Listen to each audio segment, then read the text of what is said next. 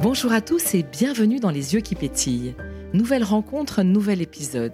Voici un extrait de la conversation avec Rami Alouche que vous pouvez rejoindre dès demain sur toutes les plateformes d'écoute. Alors si je devais mettre une date sur le moment où, tout a commencé, je pense que je peux. C'est un souvenir qui est encore très euh, présent dans ma mémoire.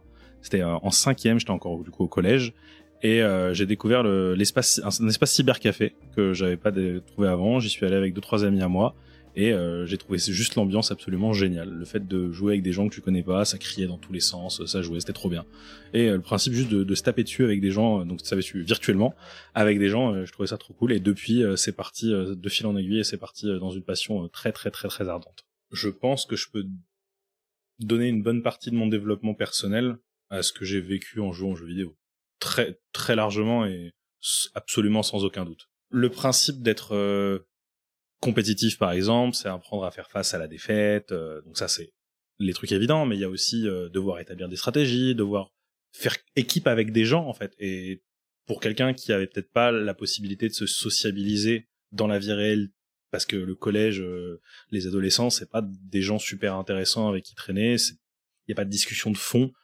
Donc pour le développement, ça va être souvent des gens qui se, qui se ressemblent, qui s'assemblent et qui traînent ensemble. Donc il n'y a pas autre chose. Alors qu'avec les jeux vidéo, tu peux traîner avec n'importe qui. Donc ça avoir tout de suite des cultures différentes, tout de suite des machins, tout ça. Moi maintenant qui suis donc du coup peut-être un peu plus âgé que, que quand je l'étais avant, ça c'est normal, c'est comme ça que la vie ça fonctionne. Euh, euh, bah, quand je parle avec des gens qui sont beaucoup plus jeunes, euh, je me vois à leur place. Et je sais que quand je me plains de quelque chose et quand je me plaignais de quelque chose à leur place, bah il y a cette autre facette où toi tu peux inculquer un conseil ou tu peux recevoir un conseil que tu aurais jamais reçu. Tu te plains d'un truc ouais mes parents ils m'emmerdent ils ont fait ça machin. Mmh. et là t'as quelqu'un de plus âgé qui dit ouais mais c'est parce que ça ça et ça. Chose que peut-être tes parents n'auraient pas pu exprimer ou parce que t'aurais pas voulu l'entendre d'eux. Mais quelqu'un qui te le dit tu fais ah ouais peut-être et d'un coup cette personne a gagné ça en plus qu'il aurait jamais eu avec un groupe de potes qu'il aurait eu dans la vie réelle ou un truc comme ça mmh.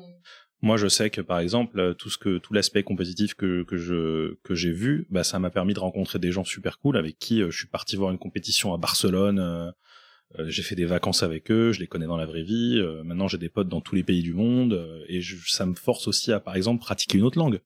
À terme, moi, j'aimerais bien devenir donc ce qu'on appelle un game designer. C'est quelqu'un qui va pas faire le jeu vidéo, mais le penser et le mettre sur papier ce qu'il aimerait voir, ce qu'il aimerait que ses joueurs fassent, l'histoire qu'il y a derrière, à quoi ça va ressembler, euh, qu'est-ce qui va se passer, etc.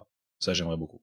Donc euh, je j'en fais un peu sur mon temps libre. Je fais des ce qu'on appelle des game jams avec des amis à moi. Donc c'est euh, le général. Enfin, si je devais résumer ça, c'est la plupart du temps sur un week-end. Il y a un thème qui est révélé au début du week-end et il faut construire un jeu sur ce week-end. 48 heures. Il y a plein d'équipes il y a des euh, centaines de jeux qui sont lâchés au début du week-end et les gens se jugent entre eux sur comment ils ont fait, etc. Toujours dans la bienveillance, parce que le principe c'est de s'améliorer, de montrer ce qu'on a pu faire, etc. Il y a des débutants, il y a des gens super forts qui font ça. On voit toujours des concepts loufoques, euh, machin, et c'est super intéressant et ça permet de réfléchir, etc.